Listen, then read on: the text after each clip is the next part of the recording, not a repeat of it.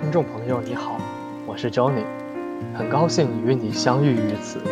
我将以朗读的方式与你分享一本书，它关乎人类与周遭的相处，它关心这个浮躁的世界需要的设计。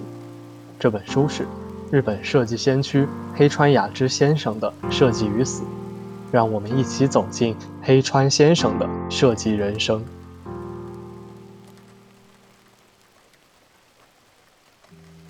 死去，便是消失。二零零八年十一月五日，死去便是消失，但也仅仅是消失而已。死去之人不会知道自己已经消失，世间也不会因为一个人的消失而有所改变。重要的是，当下活着的人在这一瞬间所呈现的生存面貌。如何去活才是问题的所在。哥哥似乎已经得知自己去日将近，他患的是癌症，通常来说应该住院治疗，可他貌似并没有这样的打算。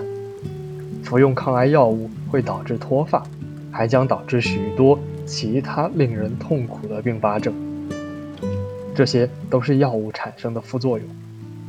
听说哥哥感到疲劳时，就会去医院打打吊针。他房间的床褥上到处都是指甲刮挠的斑驳痕迹。为了不让大家看到自己受苦的模样，他搬进了酒店。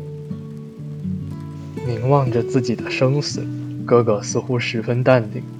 他必定尝尽了疼痛与苦楚，却咬紧牙关，坚强的忍耐，并没有竭力延长生命的打算，而是支撑着被癌症侵蚀的身体。直视生活赐予的一切。